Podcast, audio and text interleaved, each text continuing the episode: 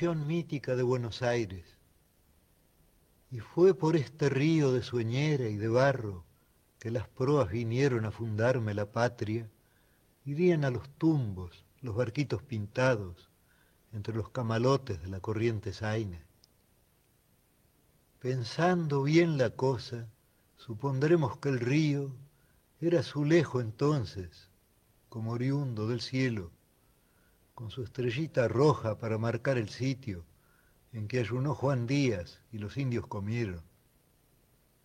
Lo cierto es que mil hombres y otros mil arribaron por un mar que tenía cinco lunas de anchura y aún estaba poblado de sirenas y endriagos y de piedras imanes que enloquecen la brújula. Prendieron unos ranchos trémulos en la costa, durmieron extrañados, dicen que en el riachuelo, pero son embelecos fraguados en la boca. Fue una manzana entera y en mi barrio, en Palermo. Una manzana entera, pero en mitad del campo, presenciada de auroras y lluvias y suestadas, la manzana pareja que persiste en mi barrio, Guatemala, Serrano, Paraguay, Gurruchaga. Un almacén rosado, como revés de naipe, brilló, y en la trastienda conversaron un truco. El almacén rosado floreció en un compadre, ya patrón de la esquina, ya resentido y duro. El primer organito salvaba el horizonte, con su achacoso porte, su habanera y su gringo el corralón seguro, yo opinaba y digoyen, algún piano mandaba tangos desaboridos. Una cigarrería sahumó como una rosa el desierto, la tarde se había ahondado en ayeres, los hombres compartieron un pasado ilusorio, solo faltó una cosa, la vereda de enfrente. A mí se me hace cuento que empezó Buenos Aires, la juzgo tan eterna como el agua y el aire.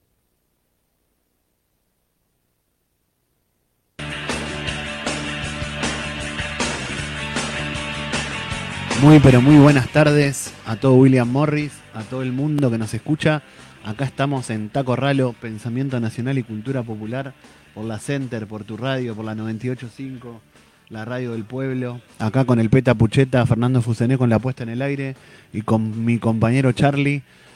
Y bueno, auspiciado, siempre me olvido, ¿no? Auspiciado por la seccional castelar del Sindicato de los Trabajadores del INTA por Apinta este programa donde nos proponemos pensar un poquito más allá de, del, hoy, ¿no?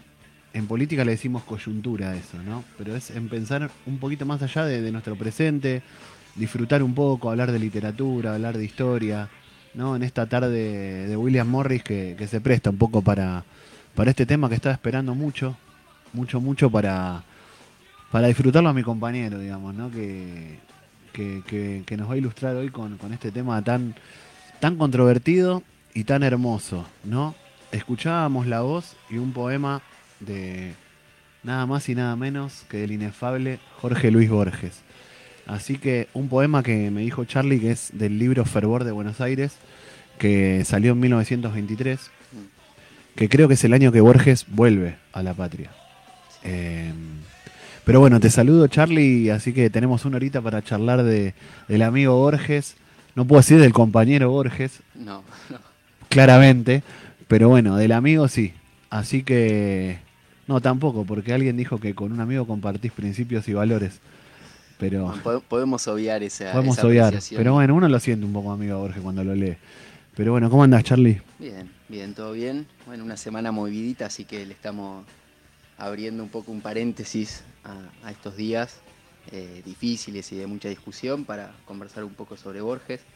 Aclaro, después de la propaganda que me hiciste, que al igual que vos soy un lego en lo que tiene que ver con crítica literaria, así que creo que venimos a, a plantear más preguntas que respuestas sobre un autor que, nos encanta, que, leemos y que obviamente está atravesado y cruzado por muchísimas controversias, como, como bien decías. Mira, yo pensaba eh, cuando venía para la radio, bueno, veía, salía de mi casa, acá cerquita, y bueno, y veía a los vecinos, ¿no? Y que muchos son oyentes de la radio. Y quizá muchos no leyeron a Borges, ¿no? Porque, bueno, Borges es muy conocido como el nombre, como un escritor, porque bueno, hoy estaba escuchando unas clases que dio Piglia, Ricardo Piglia, otro escritor muy conocido y muy bueno, sobre Borges, y bueno, en una de las clases dice que Borges tenía como la estampa ¿no? del, escritor, ¿no? Con, el bastón, o, que Borges se queda ciego en 1953. Pero bueno, no es tan conocido. Y yo quiero contar una infidencia también acá al aire, de que yo un poco lo empecé a leer gracias a mi compañero aquí presente, a Charlie. Yo me había comprado, pues me encanta comprar libros, y habían salido en el 2016 por, en los kioscos de diario, en el kiosco de Ale de acá de Acoite y Pedro Díaz, en Barrio Destino, eh, unas, las obras completas de Borges, ¿no? Y acá tengo que, bueno, después vamos a ir uno que donde está Ficciones y el Aleph, y en el índice Charlie están marcados con tu letra los cuentos que, tenía que leer. Así que para mí este programa tiene un doble disfrutarlo hoy y también el agradecimiento hacia tu persona por haberme hecho conocer a Borges, de que bueno, la militancia popular, que es de donde provenimos nosotros, sobre todo más, la más peronista, siempre tuvo como un recelo por Borges por su ideología política. Sabemos o no sabemos, te contamos que la ideología política de Borges era muy antiperonista, muy gorila. No así quizás su forma de ser, que era muy humilde. Pero bueno, eh, Borges, Charlie. Sí, es interesante que cuando escribe el poema este que escuchábamos, que es Fundación Mítica de Buenos Aires, él dice, el corralón seguro ya opinaba Irigoyen, ¿no? Entonces, él, en la década del 20 era efectivamente un, extraño irigoyenista, pero hasta tenía medio improvisado un comité radical en la casa para espanto del padre, Recordemos que en esa época eh, el irigoyenismo era el nombre propio del movimiento nacional, ¿no? Más protagonizado tal vez por los sectores medios que por lo que era un movimiento obrero em, que estaba recién apareciendo o, conformándose o tomando sus rasgos adultos, digamos. Pero, pero bueno, Borges sí hizo, si se quiere, un tránsito desde esa especie de, irigoyenismo un poco intuitivo hacia, Piglia lo dice ¿no? en algunos de sus textos, hacia una especie de, fascismo en, en la década de los 70 pero él jamás se hubiera definido como un fascista, de hecho él se consideraba un antifascista, ¿no? una especie de anarquista. Este, él estaba en contra del Estado y demás, pero bueno, él ha tenido posiciones políticamente incorrectas a lo largo de, toda su vida adulta, por ejemplo. Está toda la discusión del premio Nobel, ¿no? Y bueno, se dice que no se le dieron por eh, algunas apreciaciones que tuvo favorables a Pinochet y creo que una visita a Chile que hizo eh, en ese contexto, un premio que a todas luces merecía. ¿Te puedo decir algo que dijo Piglia también? Sí. De que bueno, que para él, si bien Borges nació en 1899, un 24 de agosto, o sea, en el último año del siglo XIX, em, Piglia dice que los dos, que los, los dos escritores del siglo XX, así lo dice, son Kafka, Frank Kafka, que es un escritor de, de Checoslovaquia, checoslovaco, en Praga escribía, y Jorge Luis Borges, que es argentino. Dice que son los dos escritores del siglo XX. ¿no? Bueno, el, libro más famoso de Casca o el, es eh, La Metamorfosis, ¿no? que, el cuento. Y mm, ninguno de los dos, por lo que decías vos, ganó el premio Nobel de literatura. No. claro, un poco lo que dice Aipilia es que son los únicos dos que inventan un procedimiento literario ¿no? en el siglo XX. Pero una cosa que, dice sobre Borges, que es sobre eso se endereza toda la hipótesis de Piglia. Acá, vamos a aclararlo desde ahora, nos vamos a dedicar a citar a los tipos que estudiaron a Borges, ¿no? Este... Sí, vamos también, te invito acá, porque la verdad que nos vimos el domingo, hicimos como una asamblea en Taco Ralo en nuestro lugar, hicimos una asamblea con los que estaban ahí presentes y ganó, ganó otra postura, pero bueno, queríamos hablar de Borges, querían que hablemos de Cook hoy. Pero bueno, yo tenía muchas ganas de, escucharlo a Charlie, sobre todo hablar de Borges. Y también para, para decirte a vos, que estás escuchando ahora el programa, que esto está Corralo, que es Pensamiento Nacional y Cultura Popular, y que te vamos a ir llevando, ¿no? Porque nosotros, sobre todo yo, estamos aprendiendo un poco de Borges, y bueno, y contarte, bueno, que nació en 1899, esto que leía Charlie de, su primer libro de poesía Fervor de Buenos Aires, y también está bueno hablar un poco, quizá ahora te, te dejo de, de la familia es muy importante. Sí, es muy importante, que tenía que ver con esto que iba a decir de Piglia, pero sí, queremos lo de Piglia lo dejamos para después y vamos a, ordenar un poco este, este universo de temas, empezando por algunos aspectos biográficos, ¿no? Dale. Él nace el 24 de agosto del, 1899 en Buenos Aires, en la calle de Tucumán, después se muda a Serrano, que es ahí en Palermo, dónde pasa su infancia. Después vivirá en Maipú 994, que es la, eh, en un, creo que en el sexto piso de ese edificio, un, departamento de tres ambientes, que eso ya nos da una pauta, ¿no? Era su familia... Maipú 994, microcentro. Sí, era, era su familia la de los pobres decentes, ¿no? Es decir, familias con todo un linaje, con todo un estirpe, pero que ya no tenían grandes propiedades. Borges decía que sus antepasados eran hacendados y soldados y pastores metodistas, ¿no? Y ahí un poco están resumidos los dos linajes que se expresan en su literatura, tema del cual hablaremos un poco después.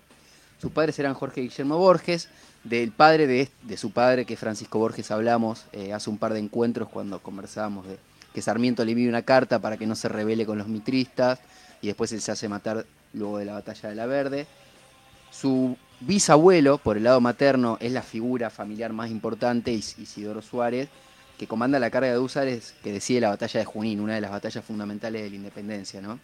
También él eh, aseguraba tener algún tipo de vínculo lejano desde los fundadores de Buenos Aires hasta Francisco Narciso de la Prida, que es el que preside el, Congreso de Tucumán, donde se declara el poema conjetural. Que poema conjetural eh, está dedicado a él, después lo vamos a escuchar, es, un poema muy bonito. Pará, te hago una pregunta. Sí. Em, también tenía como una parte, un linaje que venía de inglés. Sí, su abuela Fanny Haslam es la que de alguna manera lo, introduce junto a la biblioteca de su padre. Paterna, la abuela paterna. exactamente.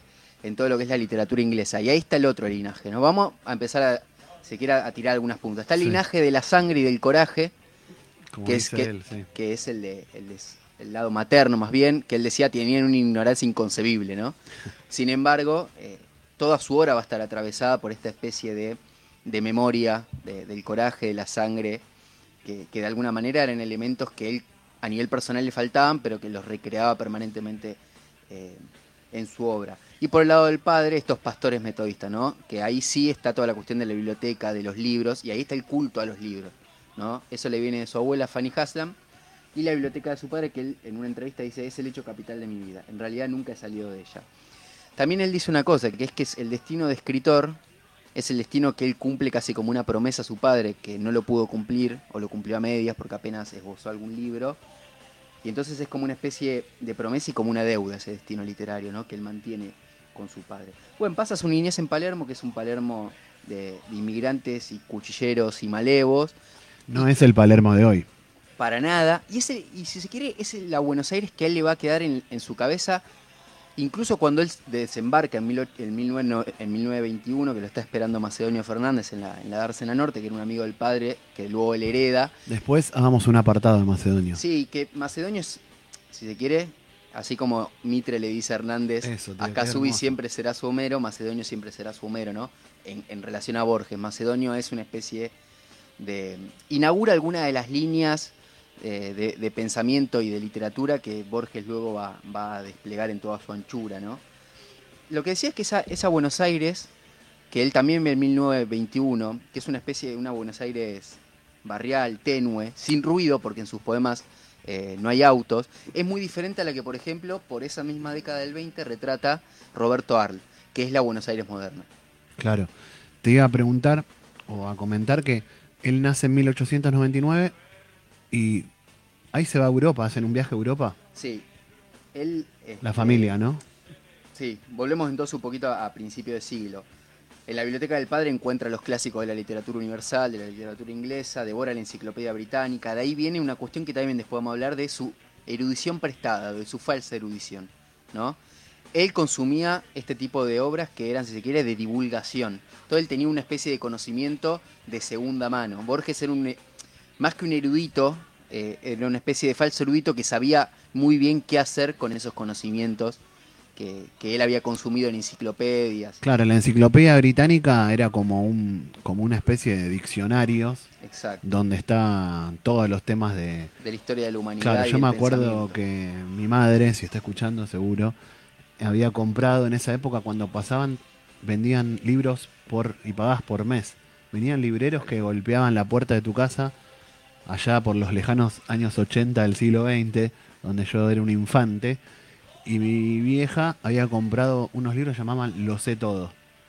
que eran como una enciclopedia, bueno, y traían de todo, biología, mitología, eh, geografía, matemática. Bueno, la enciclopedia británica sería como algo así, pero bueno, de, Mucho más vasto. mucho más vasto, y a Borges le encantaba leer eso, ¿no? Es, es más, creo que en un momento dice que, que las bibliotecas solo tendría que haber información, dice, la poesía déjamela a mí, Sí, sí, es cierto. en una entrevista que le hacen. Eh, Es así. Él en 1906 escribe su primer relato, en 1910 traduce El Príncipe Feliz de Oscar Wilde y, y lo publica Era un infante en, ahí. en una revista, sí, Un 11 niño. años. En 1914 avanza la ceguera del padre, que él heredará también esa, esa especie de, crepu- de lento crepúsculo de medio siglo, como él le dice a- a- al avance de su ceguera. Y se trasladan a Ginebra para tratarse, pero las- los agarra la Primera Guerra Mundial y se quedan en Europa unos cuantos años. Ahí lee a Schopenhauer, a Rimbaud, a Nietzsche, a Carly, a Chesterton Le gustaba mucho la Ah. filosofía, mucho. muchísimo, aprende el alemán también eh, en Ginebra, en 1919 va a España, a Barcelona, va a Palma de Mallorca. Escribe un libro que es, que es un elogio a la Revolución Rusa que lo destruye. Hay algo interesante cuando le preguntan por Ferror de Buenos Aires que dice, sí, antes de ese destruí otros tres mucho peores, aún peores, dice, ¿no? Bueno, eh, tengo entendido de que formó parte de un grupo con Raúl Escalabrini Ortiz, Insurrexit, o, o Sí. no estuvo Borges. Sí, ese dato yo no, no lo tengo confirmado, eh, habría que, que buscarlo, pero efectivamente... Creo que está sus- en, en la biografía que escribió Norberto Galazo sobre Scalabrini. Ahí va, es una biografía, es ahí un- una So- deuda pendiente. Sobre una biografía tengo. de Sí, Scalabrini sí, sí. Ortiz. Scalabrini Ortiz fue uno de los grandes del pensamiento nacional. También en su juventud tuvo ideas de izquierda. Y en esos primeros años del siglo XX habían formado un grupo llamado Insurrexit, con X, un nombre medio, parece un- una banda punk de ahora. Y dice que ahí eh, aparece, estuvo Jorge Luis Borges. No, no sé, es un dato, pero si vos decís el elogio a la Revolución Rusa, Sí, eh, se puede se puede como decir que bueno no es tan alocado que haya participado de, No, de eso y que después haya prologado quizás el paso de los libres de, de Jaureche pero eso viene más adelante Sí, y eso obviamente está confirmado, ese prólogo existe y, y ya plantea la polémica también un poco ahí. Yo creo que Jaureche, ah, vaya uno a saber por qué motivos decide introducirlo, pero ahí yo creo que hay un contrapunto con el texto. para vos decías que cuando vuelve a Buenos Aires después de esa estancia en Europa en 1923 eh, lo va a recibir a Macedonio Fernández Claro, él vuelve el 4 de marzo del 21. El El, 21. 23 decíamos que publica su primer, su primer libro. libro Lo recibe eh, Macedonio Fernández, y que era amigo del padre que era amigo del padre, él dice es una amistad que yo heredo de mi padre. Hay algo interesante en esa llegada a Buenos Aires, que es que cuando están eh, arribando, Nora, su hermana, le dice, qué bajita que es Buenos Aires. Y Borges dice, de ahí yo plagié toda mi literatura. Porque bueno, está toda esta cuestión de esa Buenos Aires que él, vamos a decirlo así con énfasis, ve, porque él ahí ve a Buenos Aires luego de, de- de siete años en Europa, él puede ver a Buenos Aires, viene de esa Europa, si se quiere, con otro tipo de edificaciones. claro me imagino que se refería a que no había edificios en ese momento Exactamente. casas bajas Claro, estas casas con patio, con aljibe, con la puerta cancel, Qué ¿no? hermoso, con ¿no? el zaguán. Y eso es un poco la- la- el contraste que planteábamos con, con Arl, ¿no? Con Qué hermoso chapar en los aguanes. Como hacíamos antes. Bueno, Ah, bueno.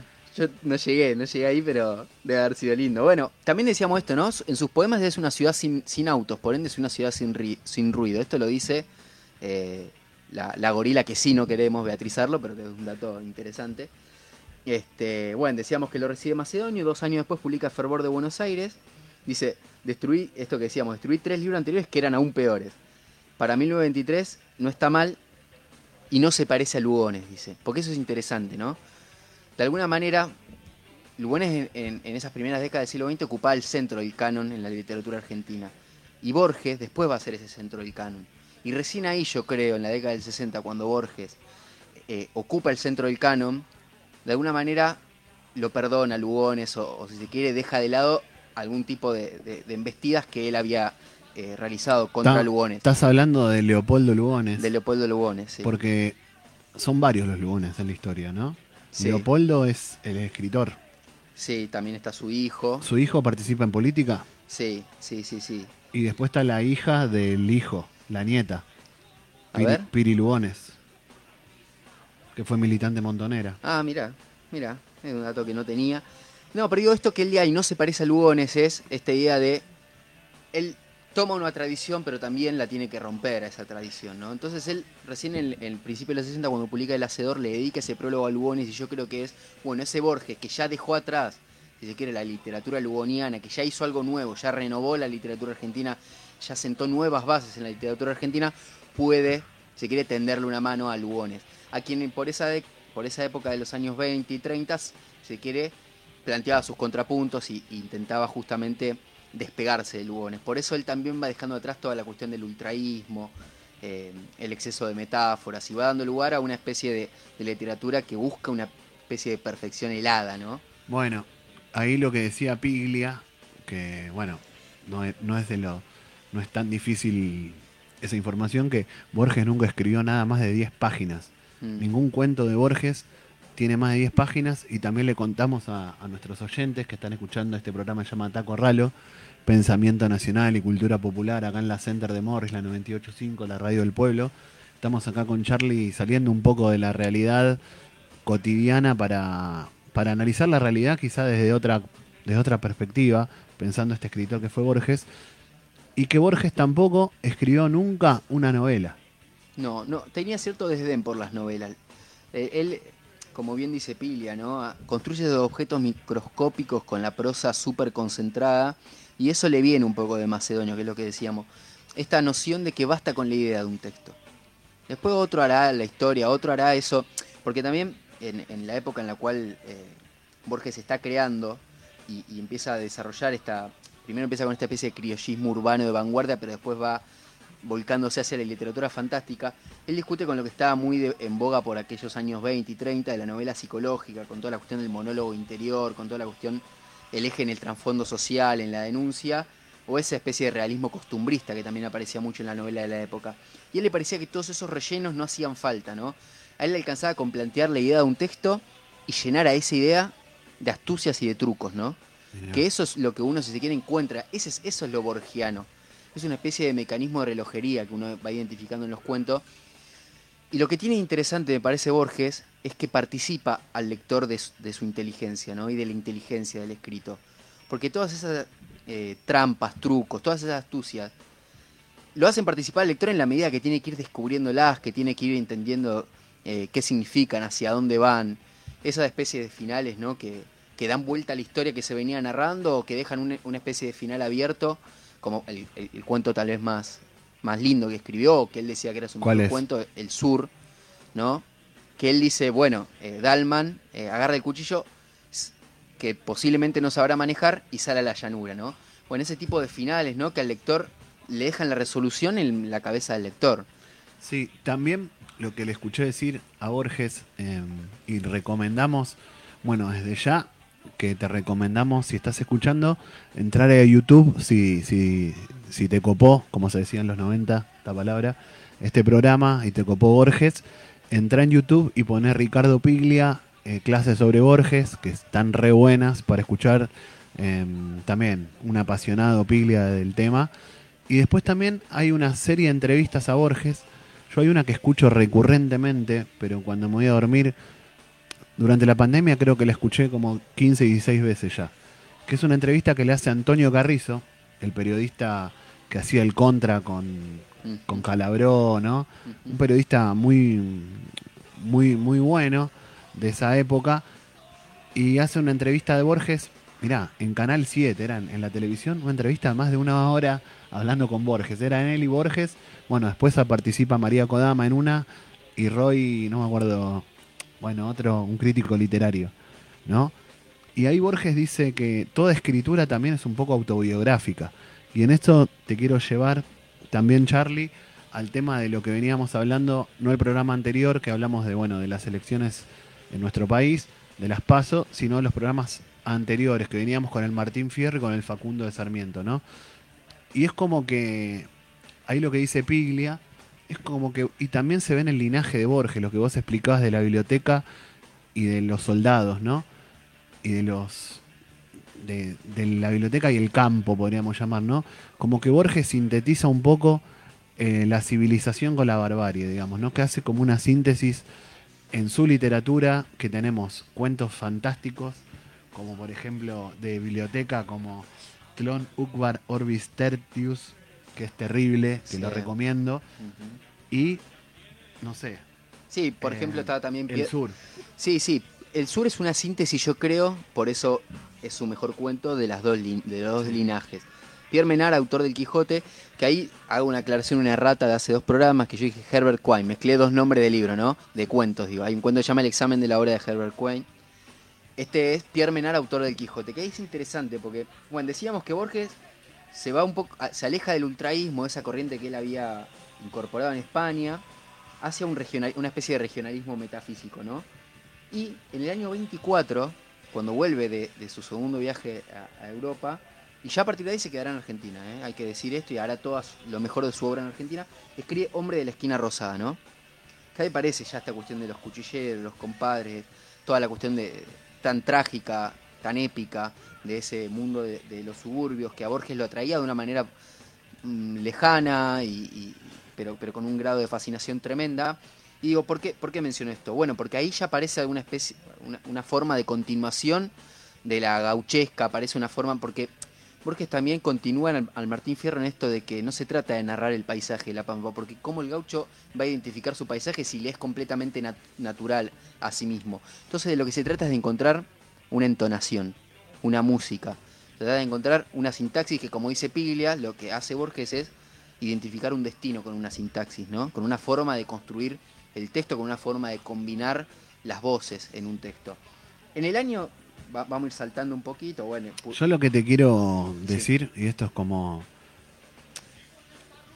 como un título que te tiro, que es mi pensamiento, bueno, lo hemos charlado en, en distintas tertulias que hemos tenido juntos, de que en ese sentido, en eso que decía Piglia, de la síntesis que hace Borges, me- en ese sentido para mí es un escritor nacional, más allá de su ideología política. Yo a Borges lo siento, lo que leí y más, con, más conociendo su historia y todo esto, creo que es un escritor profundamente nacional.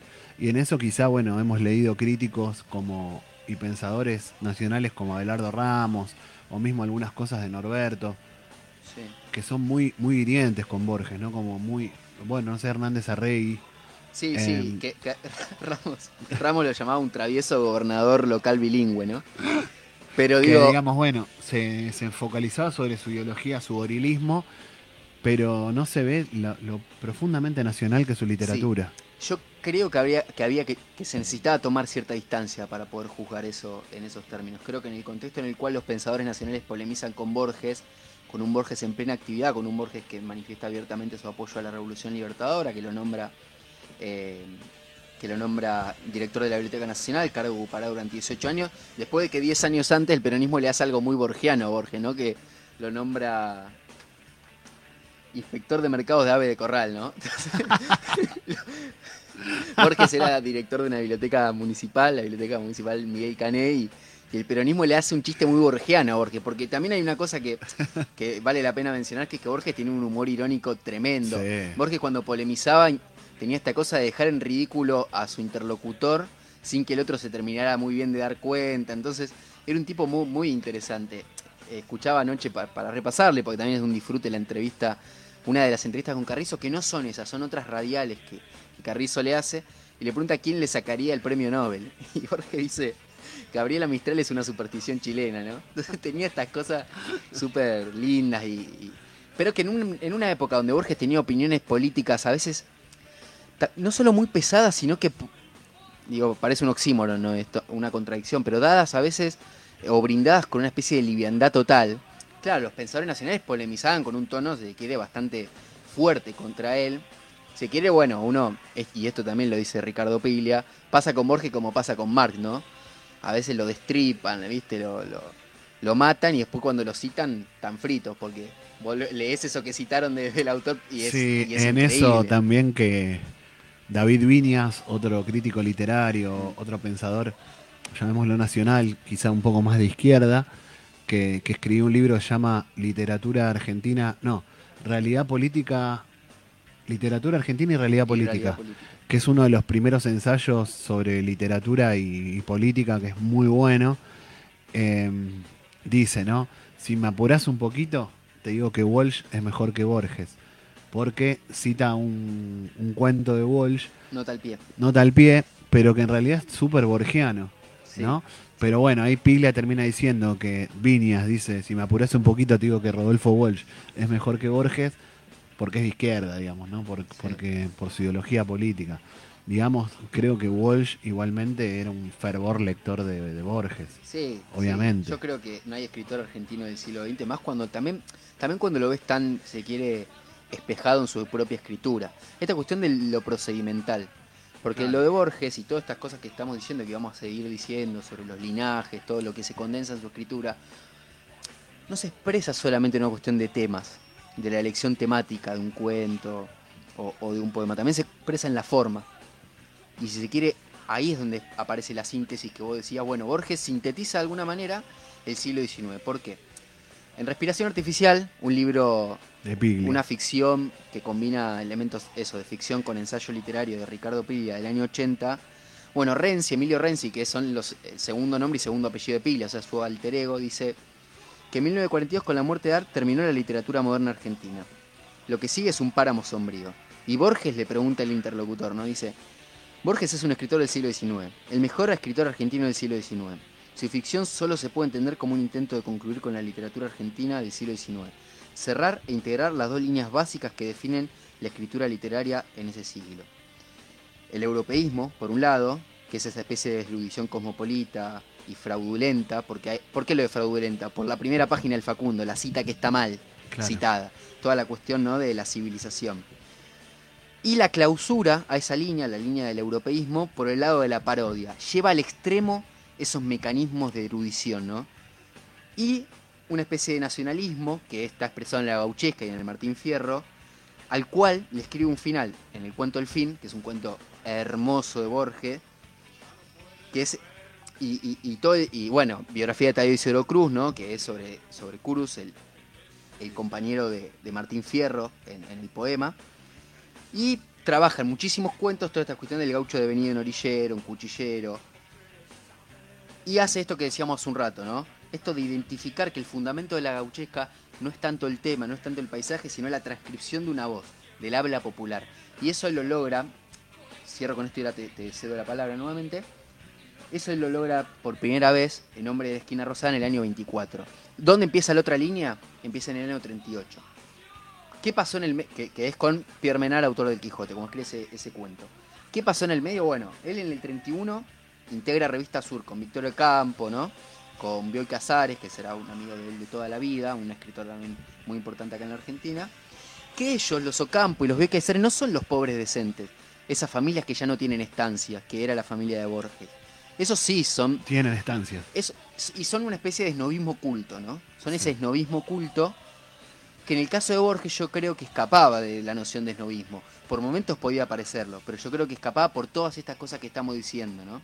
Bueno, dos cosas con respecto a lo que decís para, para complementar eh, la exposición que estás haciendo. Hay una cosa muy graciosa que, no sé, nos causa gracia a nosotros. Quizás lo escuchan los oyentes y dicen, estos dos se ríen de esto, pero cuando a Borges le preguntan si se consideraba un hombre del siglo XX o un hombre del siglo XIX, dice claramente un hombre del siglo XIX. Dice, ¿No? ah, desde luego. Ah, Dice, desde luego. Trato Y- de merecer ese siglo, dice. Y claro, y vos decís, se, siente del siglo XIX y nació en 1899, el último año. Pero bueno, con esto que explicaba Charlie, de esa de terminar de fusionar esas dos tradiciones de la civilización y la barbarie, si se quiere, en, en una sola persona, ¿no? Y él también decía como, que está buenísimo, cuando arranca la, la entrevista con Carrizo, una, él lo cita a Hermann Hesse y a, y a Whitman, como diciendo, todos los hombres son multitud, ¿no? Y que en cada hombre está la humanidad, ¿no? Eso es, es hermoso, ¿no? Porque en cierta forma es así, todos nosotros estamos nutridos del mundo, ¿no? Si te lo pones a pensar un poco. Ahí, Quieras o no, hayas leído un libro o no, el mundo te nutre y, son, y quizás, sí, en cada hombre esté toda la humanidad. ahí me das un pie eh, hermoso para, para profundizar un poco sobre esta interpretación que, que hace Ricardo Piglia. De paso hacemos un paréntesis, hay otros varios libros que podemos recomendar sobre Borges, un libro de Silvia Moloy, uno de Alan Pauls que se llama El Factor Borges, de Horacio González. Igual, Charlie, déjame hacer un paréntesis para, Sí, para nuestros oyentes. En realidad, lo que estamos hablando, bueno, y Piglia también lo dice, lo mejor de Borges es la literatura del año 40. los cuentos de los años 40, digamos. Sí, lo mejor ¿no? de su obra se da entre el año 38 que escribe Pierre Menard y el año 53 que se queda ciego. Sería, si vos querés comprar, eh, acá tengo, en un libro tengo todo, ¿no? A ver, corregime. Dice Ficciones 1944, ¿no? Artificios también de 1944, y bueno, y el Aleph de 1949, ¿no? Sí, Artificios integra junto al Jardín de Senderos que se bifurcan el tomo de ficciones. Claro. Eh, son entre los dos libros, son unos 33 cuentos, algunos los agrega después, hace algunas trampitas ahí que en las que no vamos a extender Mirá, acá ahora. está Funes el memorioso, que es buenísimo. Sí, sí, sí, tema del traidor y del El héroe, héroe. que es un cuento hermoso también. El sur, que decís vos. Bueno, eh, el fin. El fin, biografía de Teodoro Isidoro Cruz, el Aleph, desde luego. Este, una cosa que a mí me interesaba marcar respecto a esto que vos señalabas, es que Borges, esta cuestión de que su literatura cierra las dos líneas del siglo XIX, no tiene solamente que ver con una operación eh, de escritura o de procedimiento literario. También tiene que ver una cuestión de mantenerse ligado a él. ¿Viste que vos decías de... eh, Sí, todos los escritores hacen, si se quiere, una autobiografía. Sí, un- una ficción del origen, Sí. eh, o una especie de narración gene- genealógica, un núcleo. Más allá que sea literatura fantástica como son los cuentos estos de Borges, Sí. la mayoría. Sí, sí, pero es una literatura fantástica que aborda temas que hacen a su constitución y a esta ficción del origen en el sentido de cómo él narra, eh, si se quiere, el núcleo sobre el cual se, endereza su escritura, ¿no? Y ese núcleo tiene que ver efectivamente con eh, las leyendas o con la saga familiar, ¿no? Con esta cuestión que decía... Porque hay un tópico fundamental en toda, la, en toda la obra de Borges, que es el hombre de letras versus el hombre de armas, ¿no? Que esos son los dos linajes, las, eh, el linaje de la sangre y el linaje literario. Hay una cuestión ahí que él, si se quiere, por medio de la biblioteca de su padre, por estos pastores metodistas que venían de ese linaje, tiene una fascinación por la civilización occidental. De hecho, hay un, hay un, hay un escrito que no llegaremos a abordar hoy, que es el escritor argentino y la tradición, donde él desarrolla casi, yo diría, una teoría eh, antinacionalista de la literatura. Borges. Sí, que eso es interesante, quizás lo tengamos que hablar el programa que viene para hacer el contrapunto con los pensadores nacionales, ¿no? Pero él dice, bueno, pero es consciente de que una especie de cobardía está en la base de la civilización, en ese hombre que se refugia, si se quiere, en la biblioteca, en los códigos, en las leyes, en las normas, para poder, si quiere, establecer una barrera ante la barbarie, ante la sangre, ante el coraje. Y, Bueno, él dice que los valientes solo mueren una vez, ¿no? sí, y mientras que el cobarde muere muchas mu- veces. Muere muchas veces.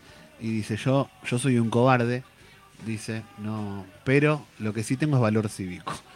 Dijo, enfrenté la dictadura, hablando de Perón, bueno, y después con la Revolución Libertadora del 55, para nosotros fusiladora, le dan a Borges el cargo de, de, eh, presidente, de- no es presidente, Director de la dire- Biblioteca director de Nacional. la Biblioteca Nacional. Pero es. venía esto, ¿no? Con, siempre está el tema de la valentía, la cobardía, ¿no? Sí, y lo que yo quería decir es que es una manera de mantenerse ligado a él y de no tener que decidirse entre un linaje o el otro, de aquellos que él considera que lo constituyen. Entonces, Pilia dice, la ficción de ese doble linaje le permite integrar todas las diferencias, haciendo resaltar a la vez el carácter antagónico de las contradicciones, pero también su armonía.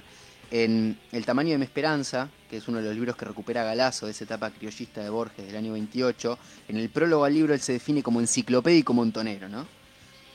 Y, y hay una cosa que es muy interesante de cómo él reconstruye eh, su, su- su- su literatura, que es que, y, y su propia vida cuando él la narra ¿no? en las entrevistas y demás, que es que pareciera que la historia del país y la historia de la literatura forman parte de una especie de leyenda o de saga familiar, ¿no? Hay, sí, ahora le vamos a pedir a Peta a ver si, si podemos escuchar el poema Conjetural, este, que un poco narra eh, el, cómo él se imagina que piensa un hombre antes de morir. Este hombre es Francisco Narciso de Laprida, es el hombre que eh, decretó nuestra independencia y que fue muerto por la barbarie, ¿no? Poema conjetural. El doctor Francisco Laprida, asesinado el día 22 de septiembre de 1829 por los montoneros de Aldao, piensa antes de morir. Zumban las balas en la tarde última. Hay viento y hay cenizas en el viento. se dispersan el día y la batalla deforme y la victoria es de los otros. Vencen los bárbaros, los gauchos vencen. Yo que estudié las leyes y los cánones, yo Francisco Narciso de la Prida, cuya voz declaró la independencia de estas crueles provincias, derrotado, de sangre y de sudor, manchado el rostro, sin esperanza ni temor, perdido, huyo hacia el sur por arrabales últimos. Como aquel capitán del purgatorio que huyendo a pie y ensangrentando el llano, fue cegado y tumbado por la muerte, donde un oscuro río pierde el nombre, hacia habré de caer, hoy es el término. La noche lateral de los pantanos me acecha y me demora, oigo los cascos de mi caliente muerte que me busca, con jinetes, con belfos y con lanzas. Yo que anhelé ser otro, ser un hombre, de sentencias, de libros, de dictámenes, a cielo abierto yaceré entre ciénagas, pero me endiosa el pecho inexplicable, un júbilo secreto, al fin me encuentro con mi destino sudamericano. A esta ruinosa tarde me llevaba el laberinto múltiple de pasos que mis días tejieron desde un día de la niñez. Al fin he descubierto la recóndita clave de mis años, la suerte de Francisco de la Prida, la letra que faltaba, la perfecta forma que supo Dios desde el principio. En el espejo de esta noche alcanzo mi insospechado rostro eterno, el círculo se va a cerrar, yo aguardo que así sea. Pisan mis pies las sombras de las lanzas que me buscan, las befas de mi muerte, los jinetes, las crines, los caballos, se ciernen sobre mí, ya el primer golpe, ya el duro hierro que me raje el pecho, el íntimo cuchillo en la garganta.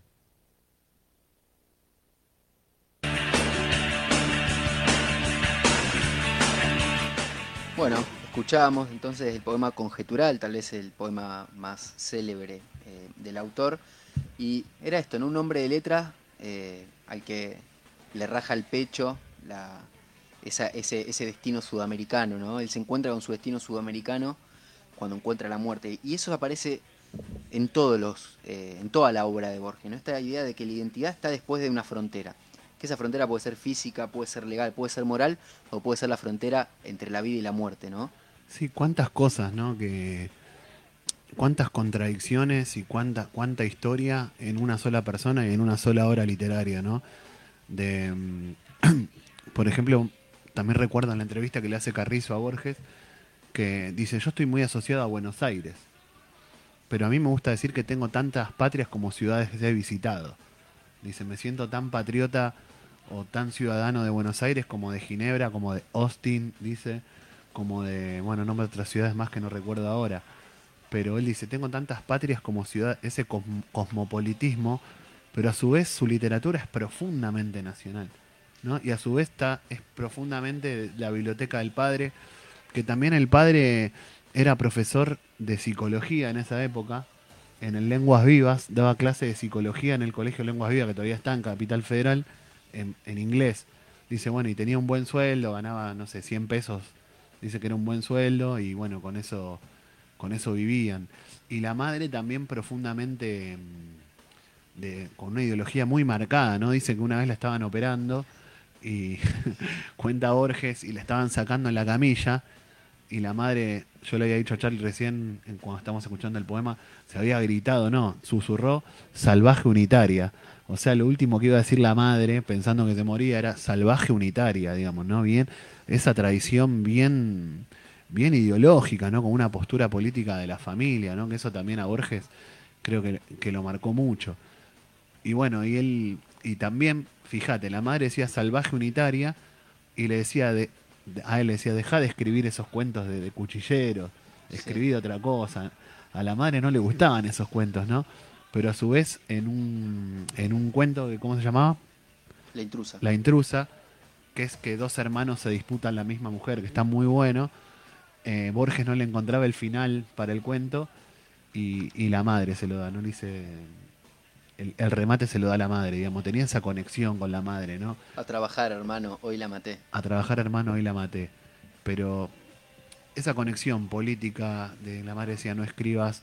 Y después también, no recuerdo ahora, qué escritor visitaba a la madre de Borges y como que escribió algo como que Borges iba a ser Evaristo Carriego. Evaristo Carriego. Sí, sí, que era un escritor muy popular de la época, que vivía también en Palermo, entonces era amigo de la familia Borges y ya allá por 1909-1910 escribe un poema donde habla de que el hijo, le escribe un poema a Leonora Acevedo, la madre de Borges, donde dice eh, que, que al hijo le espera un destino eh, de gloria, ¿no? Terrible. Este, Por eso, tiene esas cosas de, de la historia, la familia Borges, de Baristo Carriego. A mí también eh, me llama mucho la atención un personaje histórico como Macedonio Fernández, que quizás no es tan conocido, pero era, pensémoslo como un bohemio de esa época, ¿no? Mm. Vivía en una pieza por el 11, creo, una pieza muy humilde, vivía Macedonio Fernández.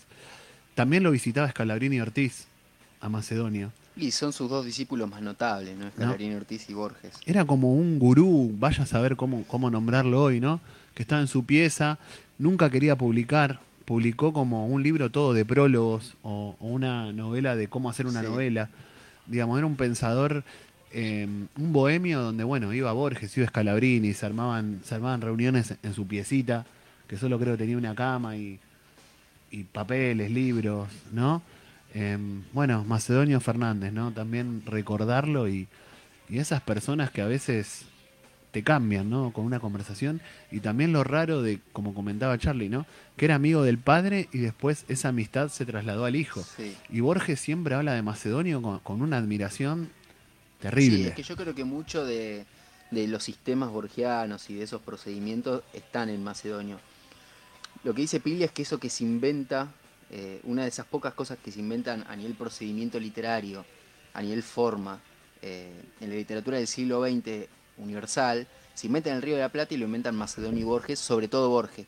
Pero yo creo que la base de eso está eh, en Macedonio. Como decíamos, esta idea de que basta con, con- con tener la idea de un texto, este, basta enunciar esa idea de un texto. Borges también decía algo que, que- que a mí siempre me, me- me hace reír un poco, es que él dice, él dice que también escribía corto por pereza, ¿no? Y es algo que nos pasa a todos en un punto.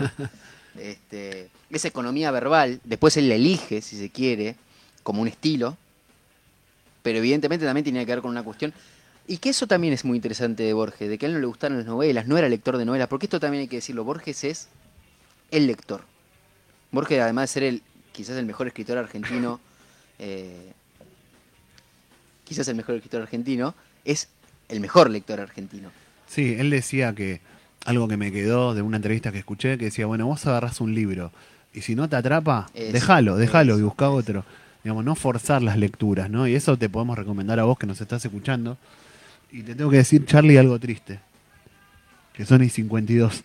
Así que se nos pasó la hora volando y podemos decirle a nuestros oyentes de Taco Ralo, este programa de pensamiento nacional y cultura popular, acá por la Center de Morris, la 985, auspiciado por el sindicato, la seccional de, de los trabajadores del INTA, por APINTA, para que podamos hacer este programa para desde William Morris para todo el mundo, de si la semana que viene podemos seguir con este tema. Podemos seguir, podemos seguir. Cuento entonces, ya que no nos queda tiempo, un par de anécdotas de estas graciosas. Sí, yo quiero, yo quiero contar una también. Bueno, la cuento una cortita entonces, nada más. No, quiero decir que una frase muy conocida.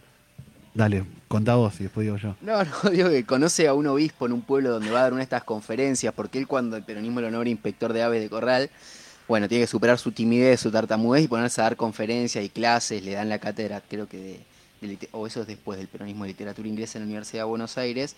Él va a dar una conferencia en un pueblo y él decía, siempre que se paraba para ir al baño, decía que iba a salvar a lo, que quería salvar al obispo, algo así decía. Entonces lo entendieron literalmente y le trajeron al obispo del pueblo. Y cuando lo saluda, le dice colega. Y el obispo que se queda, se queda perplejo. Y dice, porque los dos vivimos de la ciencia ficción. No, por eso te digo que era muy. También hay una anécdota donde Mario Vargallosa, Ah, sí, El sí, sí. prem- creo es que- muy buena esa anécdota. bueno, Va- Vargallosa es un escritor peruano también, pero también ultra es, es contemporáneo, está vivo, pero es ultraderechista, ¿no? Está a favor de, de todas la- las derechas latinoamericanas. Nunca leí nada de él, me sacó las ganas. Ah, eso es un gran escritor, Bueno, pero sí, sus posiciones políticas son... y dice que en un momento lo va a ver a Borges. Calculo que es a Maipú Sí, 995. 994, sí. 994 y dice que era un departamento se ve que bastante normal digamos Sí, ¿no? con goteras, Con- son y tres te- ambientes. y tenía goteras y Vargas Llosa le dice maestro usted vive acá en este departamento y como es el remate le dice me vino a ver un peruano Que trabajaron en inmobiliaria, algo así, dice. sí o que era o que era especialista en plomería Claro. Y lo había ido a ver Vargas Llosa y bueno y, y de ahí creo que la famosa frase de los redondos el lujo es vulgaridad es de Borges Viene de ahí. Bueno, también cuando le preguntan por, por su poeta favorito y dice hay un joven Virgilio que promete mucho, ¿no? Tenía esas salidas que, que eran increíbles. Pero bueno, creo que podemos hacer un segundo, un segundo programa, tal vez con Borges y la política y el pensamiento nacional, y meternos tal vez en, en las discusiones sobre qué es una literatura nacional. Dale, dale. Y nos despedimos y con un final borgiano, porque siempre decimos que Taco Ralo y después sigue eh, Refugio Musical, ¿o no, Peta? Entonces se mezcla todo, ¿no? Estamos hablando de Borges y ahora en dos minutos vas a escuchar Ulriki Taca. Y creo que eso sintetiza un poco la idiosincrasia de nuestro pueblo y, y esto que tiene lindo la Center de Morris, ¿no? Que, que nos permite hacer un programa de pensamiento nacional y cultura popular y ahora te quedás con el Peta Pucheta y con la Sandri Húmeres eh, divirtiéndote un poco, escuchando la música popular. Y bueno, de eso se trata la vida, ¿no? De, de poder leerte un libro de Borges y después comerte una tortilla escuchando un Ricky Taca. Esa es la vida también, ¿no? La, la hermosa vida que tenemos acá en el conurbano.